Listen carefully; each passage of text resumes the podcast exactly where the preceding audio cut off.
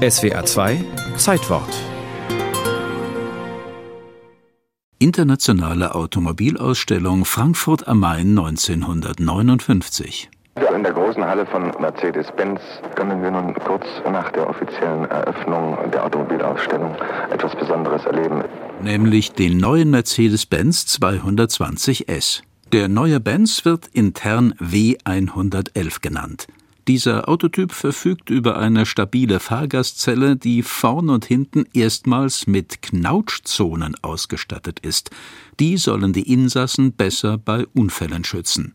Damals eine Revolution, beschreibt der Automobilhistoriker Professor Kurt Möser. Vorher war die Philosophie einfach, ein Auto muss so stabil wie möglich sein. Im Idealfall bleibt ein Auto nach dem Unfall erhalten man sieht ihm eigentlich den Unfall gar nicht an. Aber das ist eigentlich falsches Denken. Gegen die Intuition muss ein Auto weich sein, um beim Unfall zu schützen.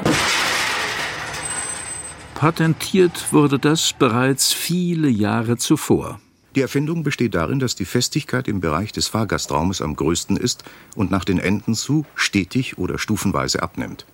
Patent amtsdeutsch für lebensrettende Physik, Patentnummer 854.157 die gestaltfeste Zelle. Der Erfinder ist Bela Bareni, der vielleicht wichtigste Angestellte in der Geschichte der Daimler-Benz AG. Der Mann mit den 2500 Patenten, der Vordenker in Sachen Sicherheit im Automobilbau. Mein Auftrag war, für Daimler-Benz 10 bis 20 Jahre vorauszudenken. Ich muss Ihnen heute etwas gestehen. Es ist mir nicht immer gelungen, manchmal waren es sogar 40 Jahre. Bela Bareni 1987 bei der Feier zu seinem 80. Geburtstag. Seine Idee ist einfache angewandte Physik. Die Aufprallenergie wird durch weichere Karosseriebereiche vorn und hinten am Auto am besten absorbiert. Die neuartigen Knautschzonen werden erstmals mit Crashtests erprobt. Mit einer Heißwasserrakete brachte man das Auto auf 100 Stundenkilometer, um es dann auf einen Bus knallen zu lassen. Das war Ende der 50er Jahre. Vorher existierten nur Theorien und Prototypen. Nicht nur schnell, sondern auch sicher, mit festem Innenraum. Was 1959 aber fehlt, sind Airbags, vor allem aber Sicherheitsgurte.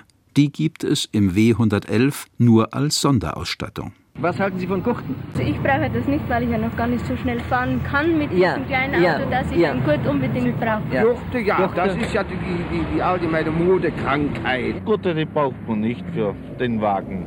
Alles eine Frage der Mentalität jener Jahre erläutert Automobilhistoriker Professor Kurt Möser. Man wollte mit verschiedenen Argumenten eigentlich keine besonders sicheren Autos haben. Man wollte nicht, wie es damals in einem bekannten Autobuch hieß, nicht an die ständige Nähe des Todes erinnert werden. Man wollte einfach schön Auto fahren und man wollte ein luxuriöses Auto. Sicherheit kam eigentlich erst in den 80er Jahren.